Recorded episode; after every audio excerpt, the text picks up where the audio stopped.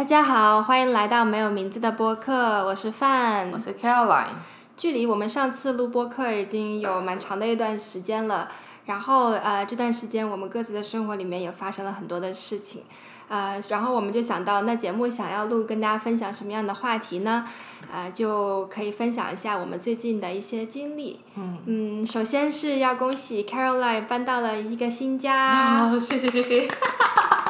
这是 Caroline 人生中自己第一次一个人住新家吧？嗯，什么样的感想呢？感恩感恩，在加州能够从租一直都是租房子到处理，在美国弄房子啊，然后签约，然后去真正的 settle down，也是一个过程，也是人生的经经历了。对，对对，然后今天我们节目也是第一次可以在 Caroline 的新家跟大家见面，嗯，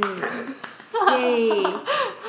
嗯、这个真的是到美国很多东西都要自己去处理，嗯、不管是开心的事情也好，不开心的事情也好，都要自己承担。最近就想聊一下，可能我最近的一个，也不是说不太开心，只是说呃有一些波折的一个经历吧。嗯，是听说你之前也有一个礼拜就是生病了，是吧？对，之前有一段时间有点生病，嗯、不是什么严重的病，就是有点食物感，嗯、就是 food poison 了，食物中毒了。其实还挺搞笑的，为什么自己一个人在外面好好的会突然生病了？然后，嗯，这个事情呢，也让我对可能呃生病本身以及在美国看病这件事情有了一些自己小小的体会。所以到底那个时候是怎么？因为突然我以为一般的 food poison 都是出去餐厅吃饭啊，或者他们处理的方式不太好，所以才会食物中毒嘛。那你那个时候是怎么一回事呢？啊、这个真的太好笑了！就是当时生病的期间是还是美国这边疫情很严重，然后其实啊、我自己吃外带的食物也不太多，但是当时呢，我就在尝试了一个它是半成品的东西，比如说他想让你做一个鸡肉，然后他就把配料和蔬菜，然后鸡肉本身可以给你送到家里来，然后自己来做。我就觉得哎，这个想法很好呀，我就 买了一些一个星期的饭，然后就可以一次性可以做这些食物，然后我每周就有吃的。然后为什么会这样选择呢？也是因为当时工作比较忙，然后自己的怎么说呢，work-life balance 其实不是很好，就就是都没有什么时足够的时间能够准备食物，就每天就工作，而且因为工作的时间太长了，就是结束了以后也没有一个休息的感觉，就觉得更累，就只想躺在沙发上瘫着，根本不想再去做饭。然后这个时候呢，我就想，哎，那这样的服务可以帮助我。但是其实可能那个时候自己的身体状况已经有一点不好了，因为呃以前也是有健身的习惯呐、然后经常会出去啊，就会这些这些东西，因为在在家工作太久了，都已经没有了。但是当时其实并没有注意到自己的身体状况已经已经不是太好了。嗯，可能很多听众有点不太理解这一部分，也也算是美国比较流行的一个产业吧。因为我们可能亚洲人一般的习惯就是想要去买的，然后去超市买，然后就算是订外卖的，可能都是一两餐的而已。但是是你说像这种一个礼拜的这种方式，也是在美国还蛮流行的。是的，就是像这种的，一般可能有两类人群吧。一般是一个是家庭，就是家庭，就美国这边有个概念叫 meal prep，就是说，呃，一个周把所有的饭都准备好，不管是午饭、晚饭，甚至有些人还会准备早餐。然后一个家庭就比较繁忙的话，妈妈就会或者是爸爸就会一周把一所有的食物准准备好，之后就分成小盒，然后每次热一下就可以。还有的就是很多的年轻人呐、然后自己一个人住，或者是跟室友住，不想每餐都做饭，然后又不想就是每次都是吃餐馆的那个呃完全做好的食物，所以就会选择一些这种呃半成品的公司，然后来呃把这个原材料就把什么配料呀、主料呀都。呃，把它放在一个盒子里面给你配好，然后这样子的话，又能够体验一点做饭的乐趣，但同时呢又不会很麻烦。嗯，那所以你现在刚刚刚那一次的 food poison 是大概是是不是吃到第五、第六天的那个品质已经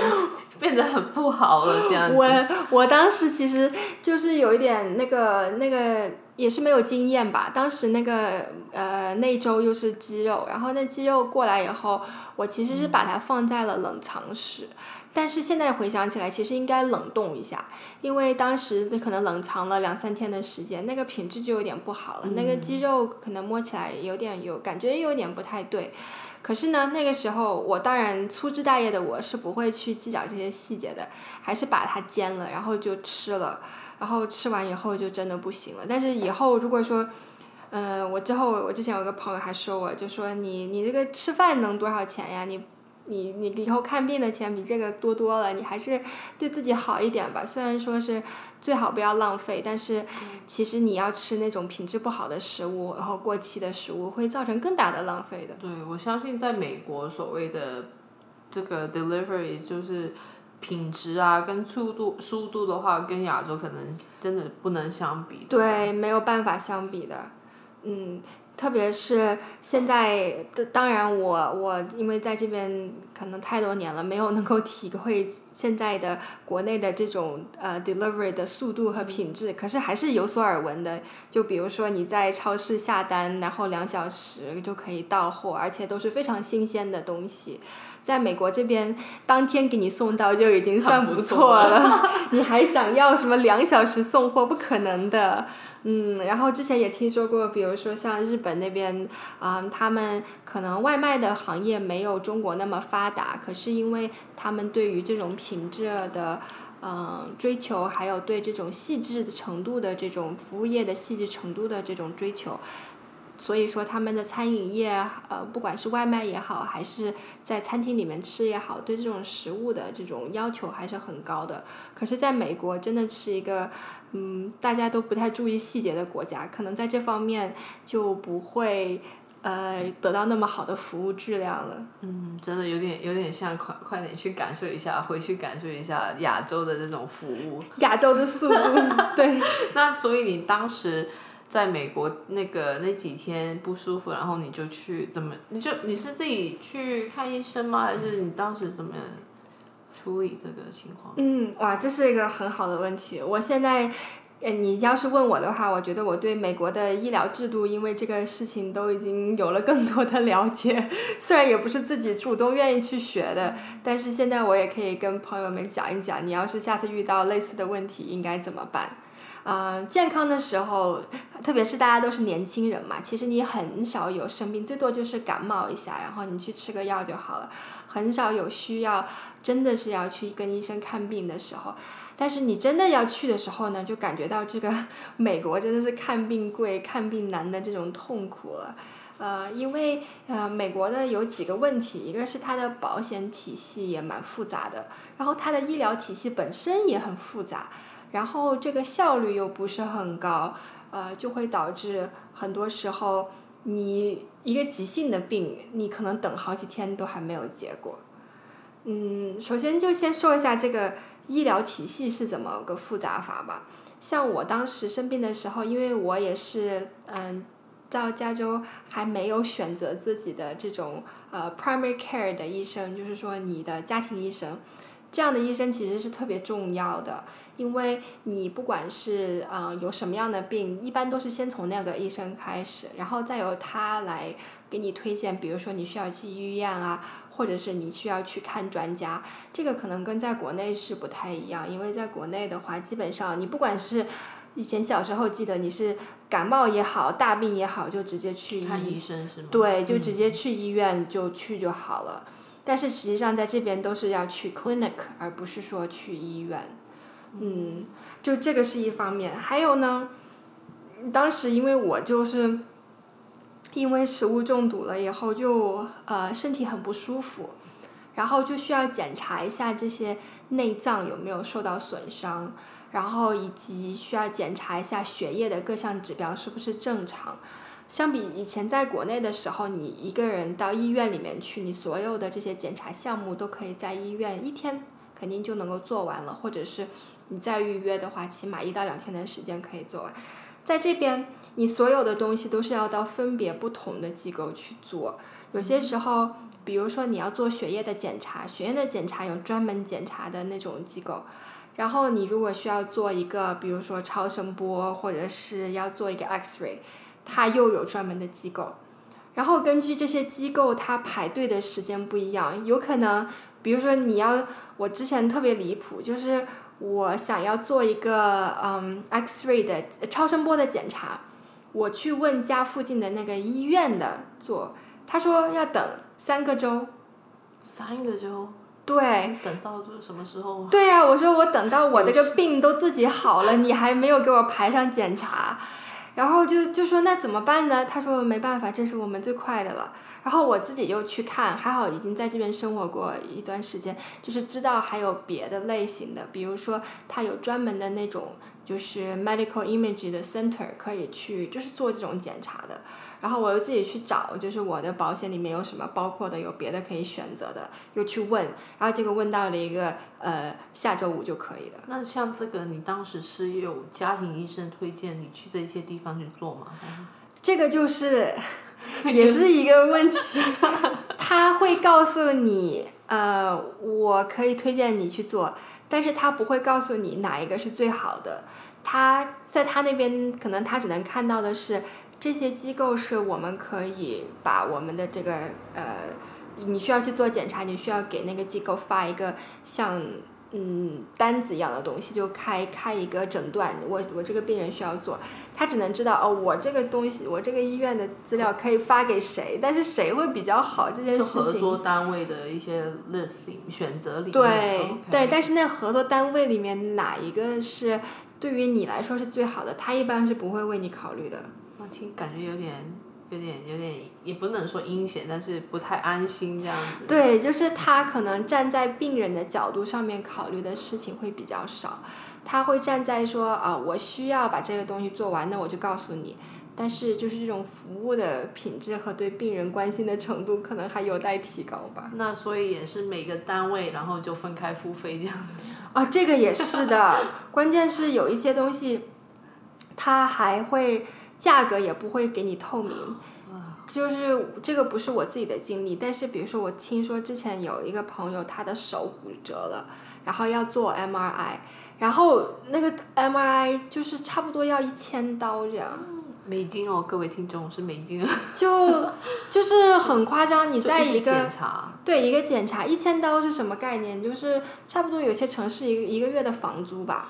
哇。你你你可能就是。特别是年轻人都没有那么多存款，怎么可能付得起这个费用呢？所以很多人就自己有一些病，然后也拖着不去检查，就是因为那个检查又难排又贵。嗯。嗯。哦，说起来这个还有一个特别贵的东西，大家一定要小心尝试，就是那个 emergency care，就是急诊室。呃，虽然说像我们小时候都说，哎，有紧急的情况一定要打，跑去急诊室。对，在国内是打幺二零，然后这边是九幺幺这样，但是这个真的很贵的，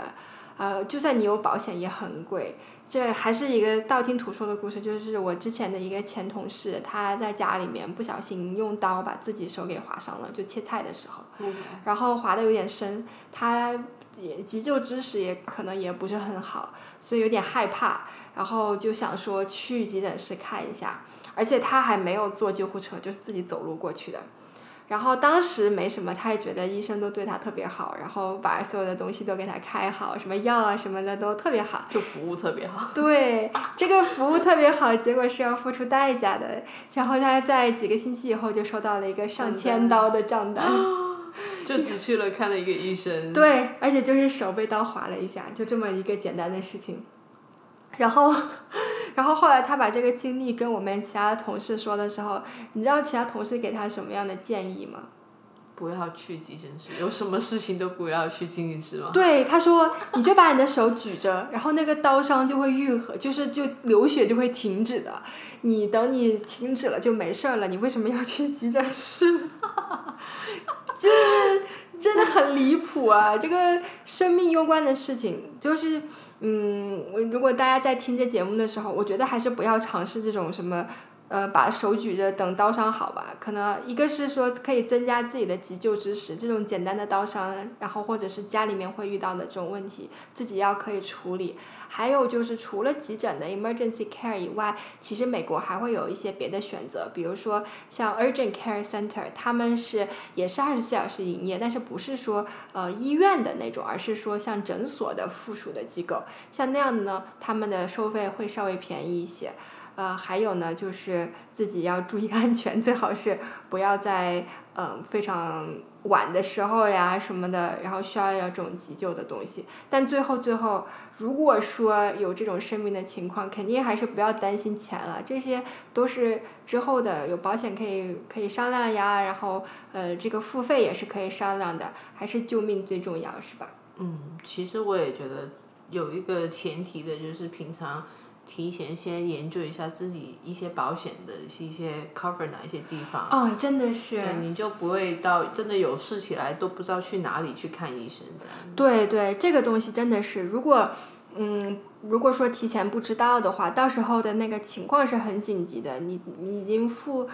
别的方向的东西都已经顾不过来了，就没办法想这些事情了。所以提前了解一下还是很重要的。我觉得一个是健康方面，还有一个是就是经济方面的东西。嗯，比如说你怎么交税呀，这些呃都是在美国生活或者是在任何一个地方生活吧，这些东西都是非常非常有有价值的知识。嗯，那当其实我自己对美国医疗保险我还。真的只是跟着公司的 package 去买，那你对美国的保险的理解是有可以跟大家再分享多一点点吗？嗯，可以呀，可以呀，因为我也是从一开始的一个什么都不懂的小白，然后到因为要工作，哎，一开始接触保险是因为学生的时候。大学就要买保险，但是那时候没有很多的选择，就是学校给你一个什么样的保险就就用就好了。而且一般学校的保险虽然说贵，可是它的呃这种包括的东西是非常非常好的。在呃学校的那个医疗诊所那边去看医生。对对，而且一般服务都是非常好的。到工作以后呢，就会需要有更多的选择，像嗯像美国很多的时候。呃，和国内不太一样的是，保险不是一个政府的给居民的一个保险，而是和你的职业相关的。所以呢，很多时候它是和你如果在一个公司上班，比如说你是一个全职员工，或者有些时候是一个 contract 合同工，然后由公司来负责一部分主要的保费，然后有些时候员工需要付一部分的呃。这个费用有些时候工员工完全不需要付费用，然后这和你选择什么样的公司和选择什么样的这个保险的呃 plan 有关系。像一般来说，可能有两种类型的 plan，一种叫 high deductible plan。deductible 呢，就是说当你要用一个保险的时候，不是说你一开始花费一块钱的时候，保险就开始给你呃就是负担这部分的费用。嗯，他是说你必须要先自己付到一个最低的限度，然后保险再来给你承担更多的钱。像这种 high deductible plan 呢，它的这个你自己要付的额度就会比较高，比如说一个人是两千到三千刀这样。但是呢，这个 plan 有一种好处就是说你会有一个。呃，一个叫 Health Saving Account，就是这是一个免税的，就是你放在这部分里面的钱是不需要交税的，但这个这个钱呢，你就可以用来支付你的医疗的这种支出，所以你就可以算，比如说你整年的这种医疗，也许你用这种，而且这个 plan 有一种好处就是说你自己需要付的钱就很低，或者有些时候甚至完全不需要付钱。所以一般来说，如果说自己是身体比较健康的，然后生一些呃平常生一些小病也比较少的，可能就会选择这样的 plan。像我自己也是选择这样的 plan。但是呢，这样的东西就是说，当你一旦要去看医生的时候，你就要做好准备，因为你自己可能一开始要要出的部分就会比较高一些。啊，然后像其他的 plan 呢，就各种各样的，就是都是嗯。基本上都是说，你的自己交的保费越高，那可能就是给你负担的保费的费用也就越高，自己要交的钱就越低。但是就是一个均衡嘛，你是想每个月交一百块钱，然后你就不用担心这些方向呢，还是你想每个月交二三十块钱，但是省下来的钱，也许你不生病也不会用到，这些都是看各自的考量。对，就是这种每个人也要按照自己的，你可能个人啊，然后你可能家庭要比较人多，你选择什么 plan 又不一样。对，的确是的，有些时候专门还有那种。给家庭应该要选择什么样保险咨询的咨询师？比较划算。对，因为有些时候你家庭的情况，特别是有家里面有几口人，有小孩儿，或者是呃，然后比如说家里面的大人有一些呃疾病啊，这种情况比较复杂，所以还需要去找专业人士咨询一下比较好。嗯，那我知道我自自己的保险，我也是跟公司买的嘛。然后我的理解的里面是有分两种的，也是叫 in network，叫 out network。中文我也不知道中文是什么呀。嗯，我也不太知道这个东西对应的中文的是什么。可是这两个概念非常的重要，因为这个跟你付的钱有很大的关系。嗯，in network 从一个简单的层面上来理解，就是你的呃医院或者是你所看的医生和你的保险公司是合作关系。这种合作呢，就代表着他们所有的这些医疗业务会以一个更低的价格给到保险公司，对，而且不仅是给到保险公司，还给到你个人。就是有些时候，虽然有些项目是要自己出钱的，但是呢，他会用这个呃医院和保险公司达成了这个优惠的价格给你。就是比如说你这个东西本身是一百块钱，也许你只需要出十块钱就可以做这个。但是如果你是 out network 呢？就是说，你的这个医生或者是医院体系和保险公司没有这种合作关系，这样的话，基本上费用就会比较高，而且可能他们之间的这种信息的交换啊，也会比较复杂，就会涉及到你看病会需要得到一些批准呐，这些方面的东西可能也会更加的复杂。对，我记得我当时我去看医生的时候。去看一个 in network 的医生，然后他给我介绍了一些心理智商的一个服务。嗯。然后我在看那个网页的时候，它里面我还记得是写 in network 的。然后当时呢，但是聊完之后呢，他又给我介绍一个 out network 的一个服务。然后我就那个时候我就有点疑惑了，我就觉得，哎，那那我要看。最后我是要看哪一个医生呢？然后我跟你聊完之后，是不是不用收费呢？但是美国的一个习惯就是，医生你都可以先去看，然后后面才给你账单这样子。对对对，这个东西就是很多地方都是坑，而且他不会说。帮你去看什么是最合适你最优惠的办法，而是说他就是看什么样的服务你需要，然后就给你。至于说什么样的东西是最合适你，从价格上来说，必须得自己去把这个关。像很多时候，这个 in 和 out network 东西真的不是那么明显。像同一个医院的医生，按照我们道理上会觉得，哎，那这个医院是合作机构，那所有的医生应该就是 in network，不是的。他可能有些医生的执照不是跟这个保险公司合作，有些是合作，所以必须要问清楚。而而且还像刚才 Carol 说的这个，他有些服务也不一定包的。它都是写在那个保险条款里面最小的那个字里面写着啊，这个这个这个，对对对，就这种东西，如果说不是一个紧急的情况，嗯，还是要多去了解一下这些信息，然后自己再再做一个判断，因为在这边很多时候。呃，感觉美国的这种观念是必须要自己为自己去争取东西。如果你不问，没有人会主动告诉你，觉得你是应该要什么对你最好。可能这个跟呃很多我们在亚洲国家的一些体会就不太一样。对啊，所以我也确定很多人为什么都说哦，在美国看医生都是医疗制度都没有亚洲的好这样一些。对。然后之前。一般很多人都会说哦，在回去国内才做什么身体检查、全身检查，那每一年的都需要的嘛。然后以前我自己也在香港的时候做手术的时候，我也是特别的那种，嗯，就会特别的放心，就是对香港的医生啊。然后我当时因为牙齿在美国这边也是不包括的，是，对。然后那个时候我就想要回去弄牙齿，然后有一点就是整整形。整形的吗？就是那种医美方面的，就是锁骨的那些手术，然后就突然就发现，哎，都不敢，都不用上网，在美国上网去考虑这个东西了，就直接在香港做。然后我不知道大家可能在不管在哪个地方，或能美国也好，亚洲也好，但是那个那一段的时间，我觉得，尤其是在医院做完手术的时候，特别特别的就会有一种思考人生的一个时间，因为晚就什么都去不了，下不了床，然后晚上看着天花板的时候，就觉得，哎，那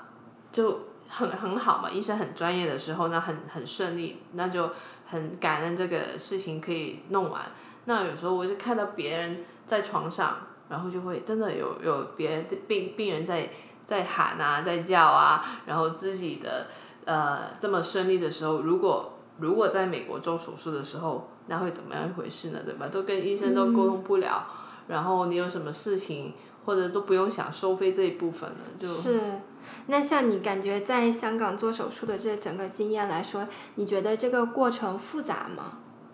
呃，而且好的地方，我觉得亚洲就是做手术之前都会列明，就是需要大概的日期是什么，然后收费是什么，然后过程啊手续之后要付，就是整个过程都会很清楚，就是很安心。就是在美国，就是你可能我们刚刚提到的，人家。给你介绍了，你都不知道后面会发生什么事情，或者你的收费是什么。但是在亚洲是很多事情都提前很清晰的就知道这样。嗯，那你觉得像呃像美国这边会经常说，哎，这个病人和医生的比例比较低呀，然后医生可以给病人更多的关注。你觉得之前在香港做手术的时候，呃，医生对于病人的这种关注感觉多吗？我自己做这个手术是私人的，在外面的，所以，呃，做完我知道医生也有蛮 follow up，就是有过来关心啊，或者看一下确认一下情况是稳定了，然后他才去，他才走，然后去做别的手术，这样子，就是整个人就从头到尾我就是很放心，这样就很开心，对。那你觉得费用方面呢？就是像像这个美国这边真的是看一些病，特别是你如果不是那种紧急的病，就像你说的医美方向的，这个费用真的是非常的高的。对。嗯，你觉得香港这个方面费用上是同等的吗？还是会稍微便宜一些？虽然说没有仔细在这边美国这边查统一类型的这个收费是多少，但是。如果按照做手术，你说租场地啊，然后去找医生，然后你又没有 insurance cover 的话，那我觉得整体来说应该还是香港比较划算去做同样的一个事情。这个也是我的一个感觉，因为虽然说我没有说经历过做做手术那样的事情。但是就算看一个小病，然后比起来这边需要付出的钱，就算不算汇率，然后比起来 我如果在国内的话，会需要支付的钱，这边真的是要高很多。关键是，嗯，这个费用支付出去了以后，服务的质量也没有特别的好。对，这个真真的是很明显，就是有有这个亚洲跟美国相对的这种医疗的时候，有时候。就突然让我更想家了，这样。啊，对对，就是健康的时候就没什么事情，一旦一旦到这样的时候，周围的人也帮不了你，然后这个环境又发现自己还是一个陌生的环境，嗯，就肯定会更想家了。那你在当时在香港的病床上面，你说你想人生想的比较多，都想了一些什么样类型的问题？主要是那个时候，我爸妈也是，他肯定是有一段时间只能给外人去来来探访的嘛。那有时候就会觉得看着父母要来回去奔波啊，然后去照顾啊，然后嗯，能够体验到别人在床上的一些感觉，就感觉他们。真的有一些可能是断肢的那种，就是呃受有可能是哦对对，可能就按啊那个 cancer，然后就把要把一些就是以小腿一部分就截掉，对，就我就只是我们的房间可能就四个人这样子，但是就能够感受到别人可能也是身体的一些不舒服啊，然后可能他们的家人也会来这边，可能就。哭的比较伤感的感受比较多，那这种东西是我觉得不去做手术，身边一般生活可能比较少会接触到这种的人生经历吧，或者感受的时候，就会更加的体会到可能。就是身体健康不是每一天都必然的嘛，就对对对，就嗯，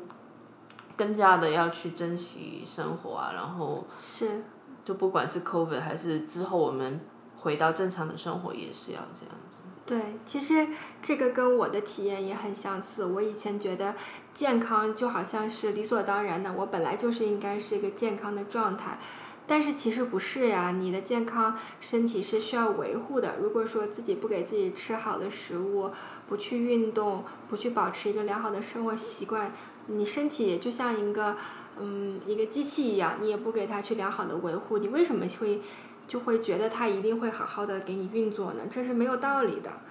而且也不能觉得自己是年轻了，所以这些事情就不在意，因为就是有句话怎么说，出来混总是要还的。你今天熬的夜，明天是要还回去的。你今天吃的垃圾食品，明天也总是要还回去的。你觉得呃不会发生的这些食物中毒的事件，也是会发生的。所以真的要对自己的健康更加的重，更加的重视。特别是应该，我觉得大多数在听我们节目的人，可能也有很多自己在大城市奋斗呀，然后呃，就是觉得自己的更其他生活方面的更加嗯 take priority，对，然后可能就对自己的这种照顾什么的就疏忽了，也不是故意疏忽，就是可能太忙了。起来，对。对对，但是如果如果大家真的听了我们这个节目的话，还是希望可以重视起来，不管是选择吃的上面更加注意一点，还是每天能够多起来动几分钟，这些东西真的是可以在这种危急的时刻，呃，能够 make a difference。对，我觉得我们之后就今天我们也提到很多美国跟亚洲的不一样，然后我觉得我们的频道或者之后的呃 topic 都会更慢慢的会提到更多可能生活上的 hacks 啊，life hacks 或者一些让大家呃不只是除了理解了解一下美国的生活以外，也是对对你们自己本身也会有更加的体会跟有用的一些 tips 这样子。对对，因为我觉得我们以一个亲历者的角度来讲述这些的话，然后可能我们的这种经历呢，可以给大家能够提供一些更多的参考。然后也希望大家可以跟我们说一下以后想要了解什么样的话题，比如说如果对于保险方面感兴趣的话，我们也可以再深聊。好，那我们今天也差不多了呗，就嗯差不多。好，那今天节目就到这里，谢谢大家，拜拜。拜拜。